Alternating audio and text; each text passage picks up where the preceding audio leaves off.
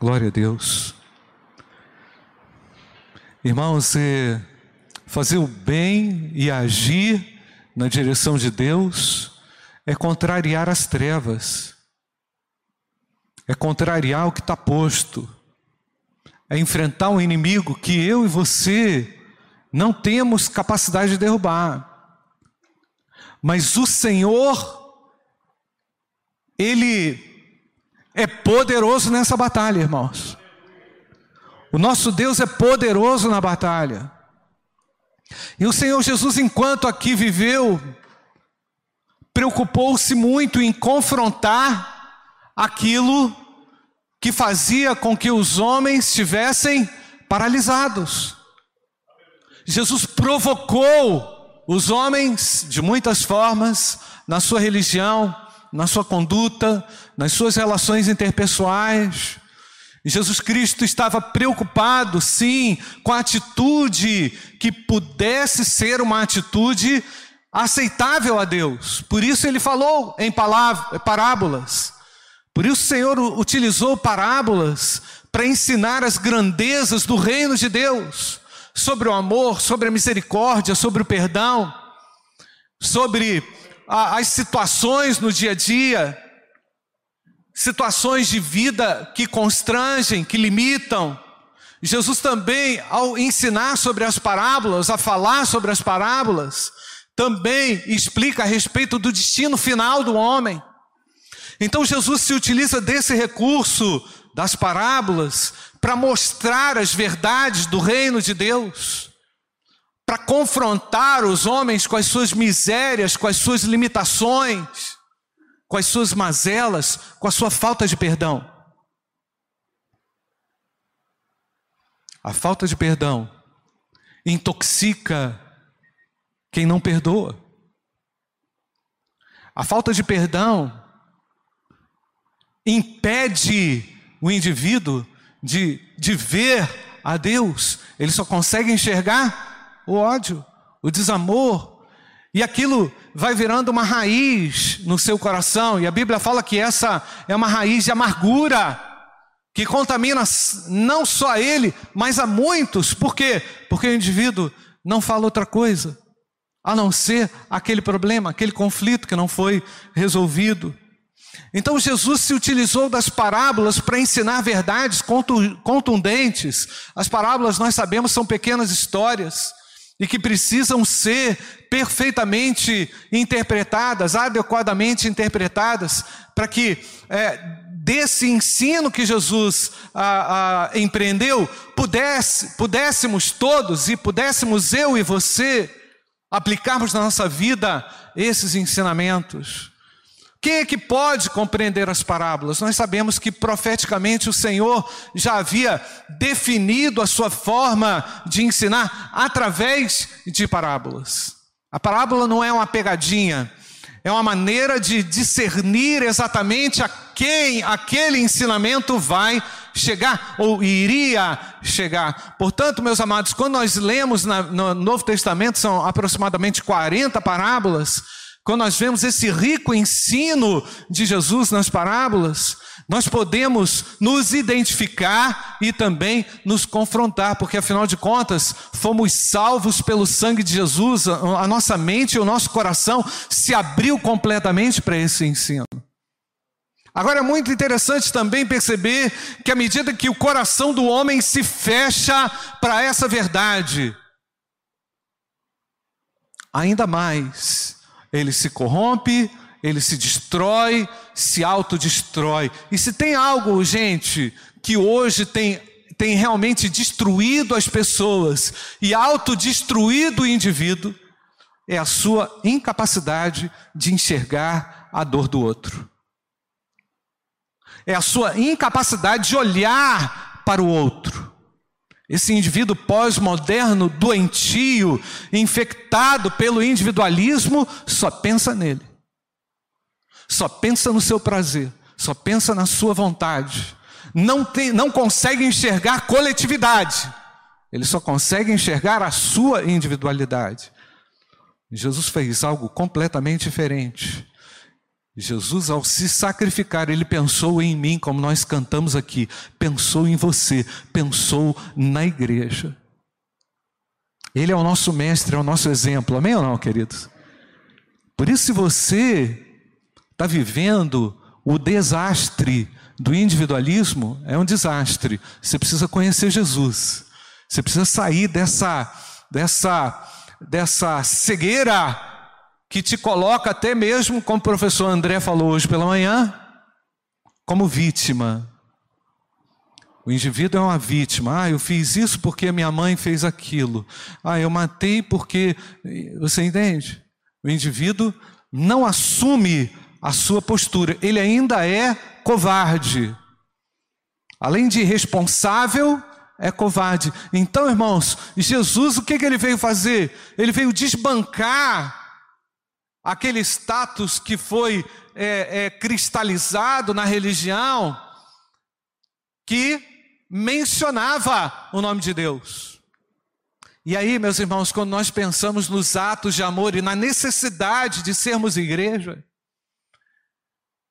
eu pensei e orando, voltei os meus olhos para aquela parábola tão conhecida que é a parábola do bom samaritano que eu quero ler com você aqui agora.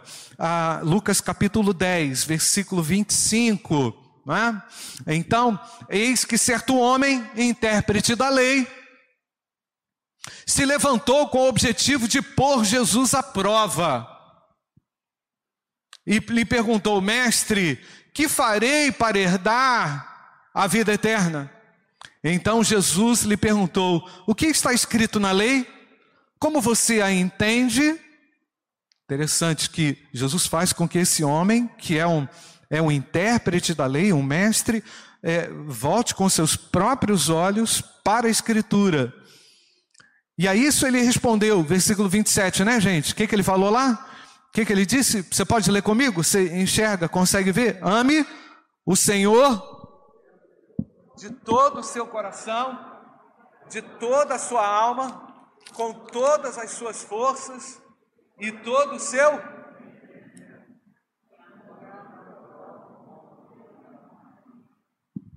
Então Jesus lhe disse: Você respondeu corretamente.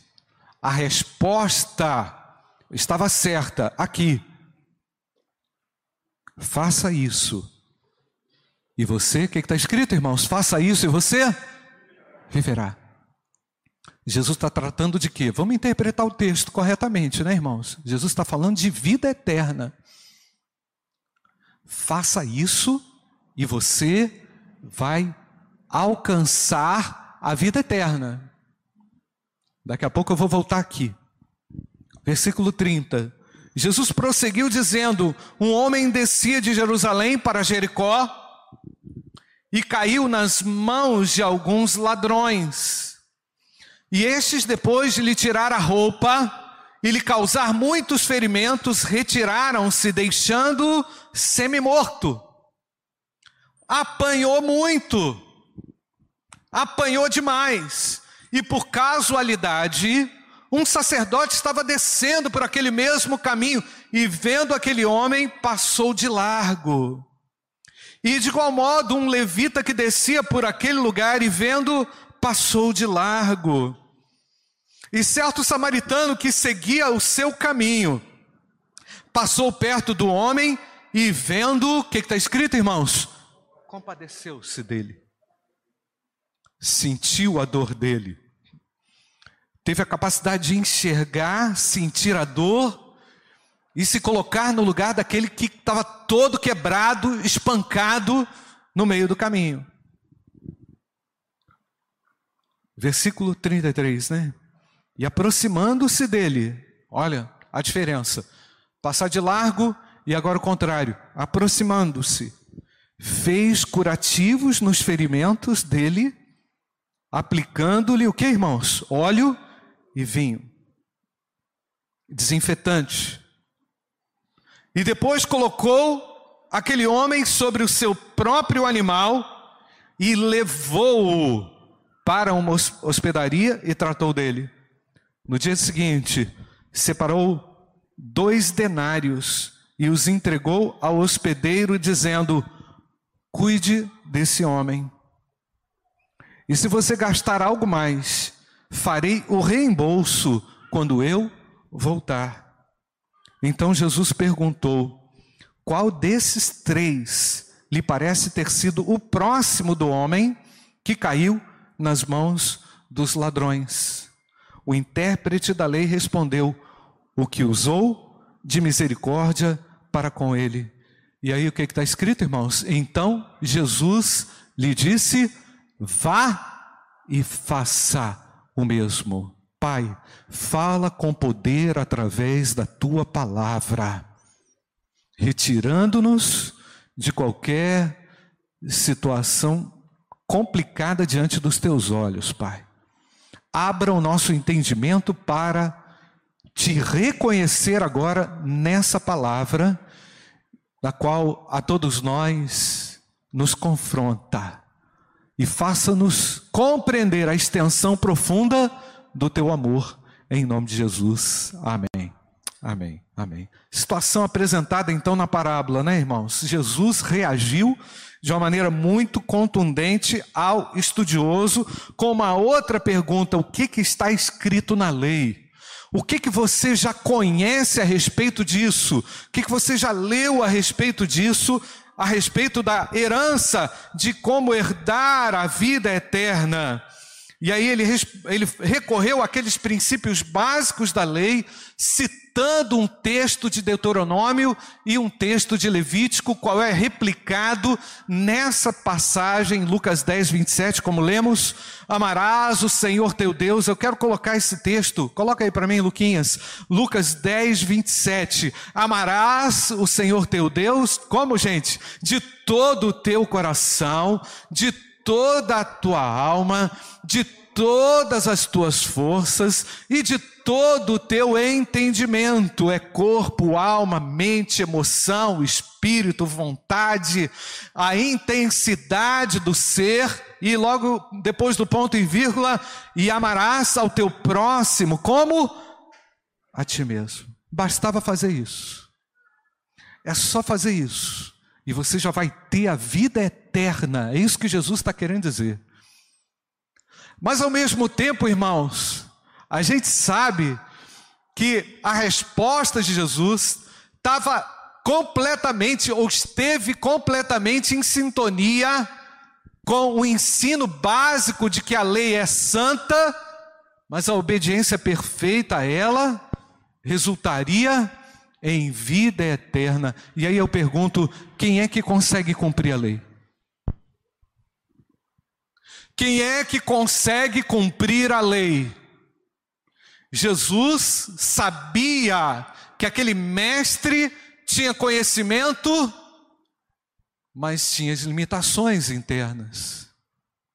O conhecimento não seria o suficiente para herdar a vida eterna, como todos nós sabemos que eu preciso da graça de Jesus para alcançar a vida eterna, amém ou não, queridos?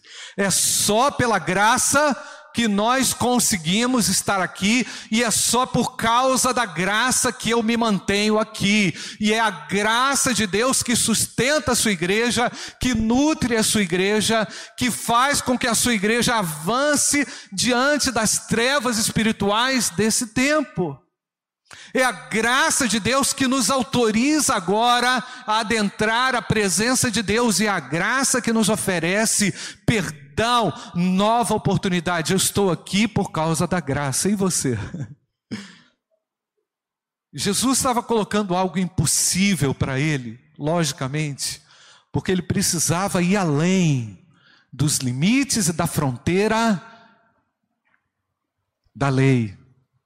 Irmãos, e é incrível, é o nosso legalismo que não dá oportunidade para o próximo, é o nosso legalismo que fecha a porta para alguém, é o nosso é o nosso juízo que diz ele não merece uma oportunidade, é a nossa forma cruel de julgar as pessoas que não dá a elas a oportunidade de serem amadas. E Jesus encheu o nosso coração de amor. Amém ou não, irmãos? Jesus fez transbordar o meu e o seu coração do amor de Deus. A Bíblia diz em Romanos que o amor de Deus está derramado no nosso coração através do Espírito Santo de Deus. Isso é graça de Deus. Agir em favor do outro é manifestação da graça de Deus. Agir em favor daquele que está perdido é graça abundante de Deus. Quem consegue obedecer integralmente a lei? Mas ao mesmo tempo, irmãos, aquele homem estudioso faz aquela pergunta: quem é o meu próximo? Aí Jesus coloca vários elementos na parábola. Ele coloca lá pelo menos cinco elementos diferentes, não é? Aquele que foi assaltado, o sacerdote, o levita, o samaritano e o dono da hospedagem. Ele coloca todos esses elementos ali na sua pequena, na sua pequena história, provocando o ânimo, provocando o conhecimento, provocando a atitude daquele homem. Então, Jesus, lógico, claramente tem a figura nessa parábola central que é aquele indivíduo chamado samaritano. E aqui tem um ponto que é importante a gente é, perceber e entender. Os judeus odiavam os samaritanos. Eles não podiam ficar no mesmo ambiente. Na verdade, os judeus amaldiçoavam os samaritanos porque eles eram assim considerados amaldiçoados. Na história, aquele grupo havia sido misturado na sua raça em razão da invasão dos babilônicos há séculos anteriormente, e aquele grupo ficou separado, exclusivo, eles não se relacionavam da mesma forma como os judeus se relacionavam. E é interessante que ali também tem uma rota que era muito comum do norte para o sul, para chegar a Jerusalém, era necessário passar por Jericó e certamente também pelo é, proximamente a Samaria. E ali estava aquele homem jogado, largado, precisando de ajuda, e os religiosos não conseguiram enxergar. Irmãos, é muito perigoso a gente trafegar ou a gente encontrar uma justificativa para a nossa inércia, porque se fomos alcançados pela graça, nós também podemos oferecer graça. Amém ou não, queridos? Nós podemos abrir o nosso coração para o necessitado, devemos enxergar com os olhos de Deus os necessitados. E aqui, Jesus faz um, um, um remexido na cabeça desse, desse uh, oficial da lei, desse mestre da lei, porque ele coloca diante dele a seguinte situação: olha, você está perguntando quem é o teu próximo? O teu próximo são pessoas muito diferentes de você, são pessoas que pensam diferente de você, são pessoas que não têm a mesma linguagem que você. O teu próximo é um indivíduo desconhecido, o teu próximo é o elemento X que você ainda não conhece, aquele que você não acolhe, aquele que você nunca viu. E Jesus quis dar esse sentido ao se sacrificar por mim e por você na cruz, dizendo que mesmo nós não o conhecendo, ele nos via e nos alcançou com seu amor. O amor de Deus é grande, ele é operoso, ele é maravilhoso. Amém, amados? Ele nos alcançou. E por que que nós evangelizamos? Porque sabemos que toda a raça humana carece do amor, da graça e da misericórdia de Deus.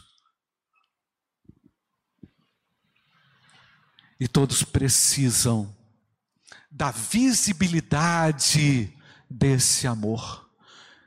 Qual é a vitrine? Onde é que está a vitrine do Evangelho? Qual é a vitrine do Evangelho, gente? A vitrine do Evangelho são as ações de amor do povo de Deus. Eu e você estamos envolvidos em atos de amor, amém ou não, queridos? Diariamente. Diariamente. Constantemente. Ah, você veio de onde? Por que, que você está passando por isso? Não entra no mérito. Deus trará juízo. O meu papel, o seu papel, é fazer o bem. Amém, amados? E o bem é a ação de Deus movimentando-se na direção daquele que não merece. Foi assim comigo. O Senhor, quando veio ao meu encontro, eu não tinha nenhum mérito, não tinha feito nada, não tinha absolutamente nenhuma virtude, mas o Senhor me amou e é assim que nós devemos amar. Amém ou não, igreja? Não faça perguntas. Ame. Mas nós temos um questionário, né, irmãos? A gente tem assim, criado dentro de nós, a gente tem uma, uma classificação e vamos reclassificando, gente. Esse aqui merece, esse aqui não merece, esse aqui fez, esse aqui não fez, esse aqui, não é? Mas nós sabemos, irmãos, que é o amor de Deus em ação que apresenta a vitrine clara do Evangelho, pois ela, pois nela, nessa vitrine, Jesus Cristo é visto. Amém ou não, igreja? São os atos de amor da igreja. E são os atos de amor da igreja que está fazendo com que ela ore esses 30 dias pelo povo muçulmano, não é, irmãos? Pelo povo muçulmano que carece da manifestação da glória de Deus. É esse, é esse movimento de amor da igreja que produz, irmãos, um efeito poderoso no nosso dia a dia. Deus quer usar você em atos de amor no seu dia a dia. Amém, querido? Fala assim: Deus quer me usar, Deus pode me usar. Se você quiser ousar agora falar, diga assim: Senhor, vem me usar com o teu poder e com a tua graça. Eu entendo, irmãos, que esse mecanismo de ação da igreja, que eu, que eu costumo dizer assim, são as formiguinhas em ação, é que faz com que, de fato, o Evangelho seja conhecido na terra. O Evangelho não vai ser conhecido na terra por um porta-voz, não. O Evangelho vai ser conhecido na, na terra por vários porta-vozes que comunicam o amor e a graça de Deus. Amém, queridos? Então, irmãos, os judeus consideravam os samaritanos como um povo mestiço. Eles tinham o seu próprio templo lá no Monte Gerezim, não é? Inclusive, um vídeo recente da, da Israel com a Aline, ela apresenta lá os samaritanos como eles se reúnem e ainda até hoje realizam sacrifícios a Deus. Não é? São apenas, são aproximadamente mil samaritanos no mundo hoje, irmãos. Foram dizimados pela história, foram perseguidos, mas aquele povo está lá ainda, não é? E ainda, e ainda ah, tipificam não é? Como Cristo assim fez, eles tipificam, eles representam um povo entre aspas, inadequado, inapropriado, um indivíduo inapropriado, agindo de forma correta e apropriada numa situação constrangedora, não é? Então, é, nessa parábola do bom samaritano, Jesus responde que o próximo é todo aquele que precisa de amparo, independentemente de quem seja. Esse próximo, irmãos, na maioria das vezes, na nossa situação aqui, não faz parte do nosso ciclo familiar, do nosso grupo de amigos. Frequentemente, esse próximo é um estranho que não é atraente, que não está penteado, que não está bem arrumado, não é? que não fala ah, como você fala, que não tem a sua cultura, mas precisa do seu cuidado. Até mesmo eu arriscaria dizer que esse próximo pode ser até um inimigo. E que em algumas situações, Deus permite que se levante contra você, na sua história, às vezes dentro da sua família, dentro da sua casa, alguém que te persegue, para que realmente você possa demonstrar atos verdadeiros e genuínos de que, irmãos? De amor. Ah, pastor, você está me fazendo lembrar daquele parente, está fazendo me lembrar daquela pessoa que está lá no meu trabalho amanhã, está tá me fazendo pensar numa série de pessoas que estão não é, se levantando contra mim, querendo fazer com que eu vire realmente uma pessoa destruída? Mas Deus coloca essa pessoa na sua vida, Não para gerar sofrimento, como nós ouvimos aqui na escola bíblica dominical, mas para treinar a sua alma, promover uma elasticidade na sua alma, para que você realmente consiga demonstrar o Deus que há dentro de você. E o nosso Deus decidiu morar e se manifestar dentro de cada um de nós. Amém? Ou não, igreja? Como o pastor Júnior falou muito bem, atos de amor, uma instituição né? o CNPJ não realiza nada. O que realiza são as pessoas em uma ação continuada de amor no dia a dia, no cotidiano. Então, irmãos, aquele oficial da lei, ao invés de perguntar quem é o meu próximo, deveria ter perguntado: Senhor, será? Ele devia ter é, pensado antes e feito a seguinte pergunta: Senhor, Será que eu sou um bom próximo para aquele que precisa? Será que os meus atos honestos e sinceros no meu dia a dia demonstram, veiculam, carregam esse verdadeiro amor? Essa que deveria ter sido a pergunta. E é essa pergunta que eu e você temos que responder diante desse texto, irmãos. Será que o meu cristianismo ultrapassa essa essa problemática legalista impeditiva que por vezes nos inibe, nos constrange e nos bloqueia. Porque afinal de contas, irmãos, Jesus está dizendo aqui também com essa parábola: quem consegue realizar atos de amor, passou pela cruz, foi salvo, recebeu graça e consegue oferecer graça. Esse é o sentido que o apóstolo Paulo até mesmo dá em Efésios capítulo 2, versículo 10. Coloca aí, Luquinhas, eu quero que você leia comigo.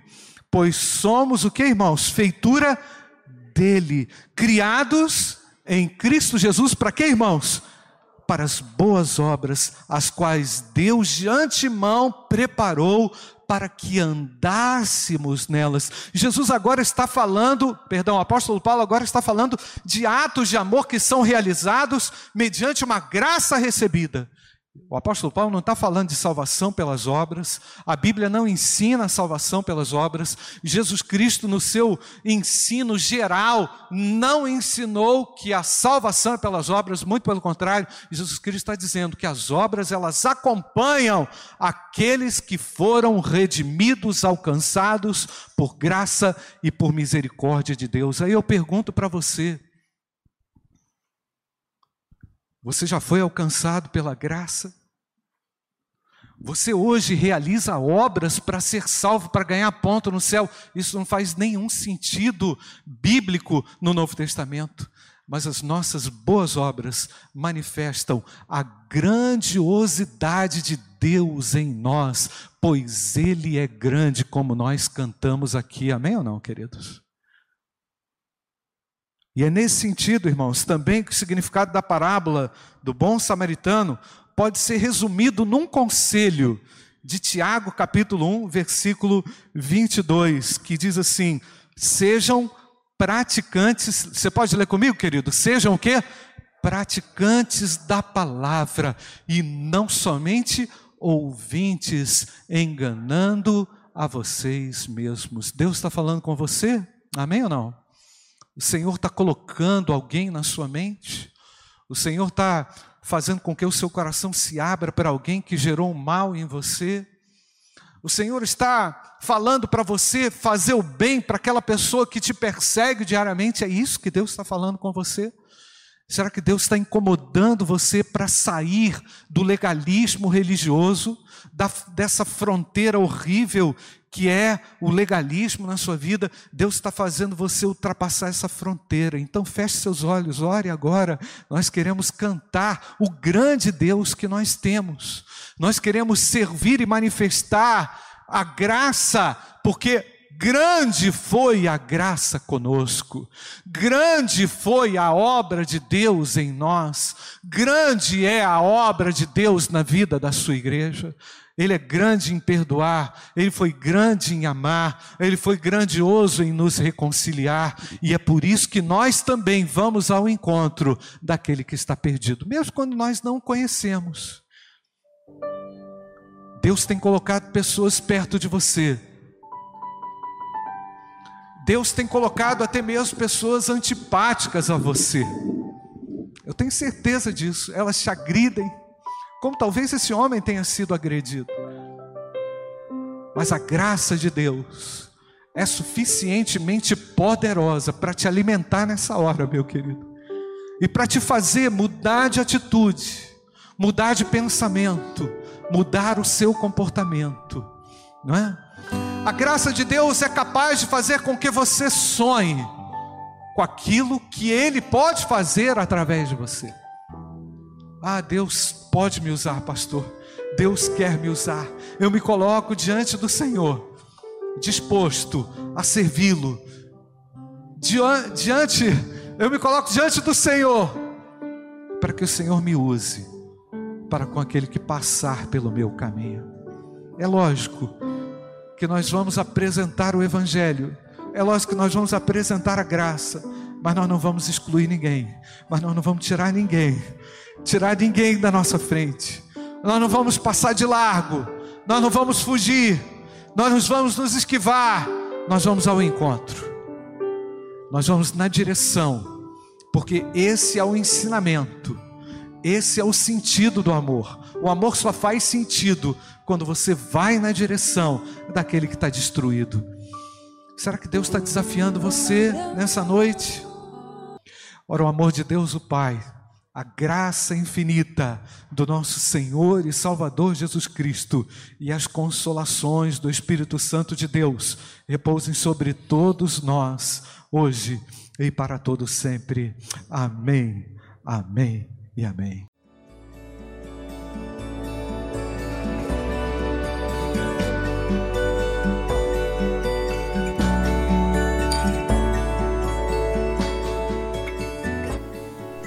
A Igreja Batista do Bom Retiro tem plena convicção de que a palavra de Deus é poder para salvar e transformar vidas.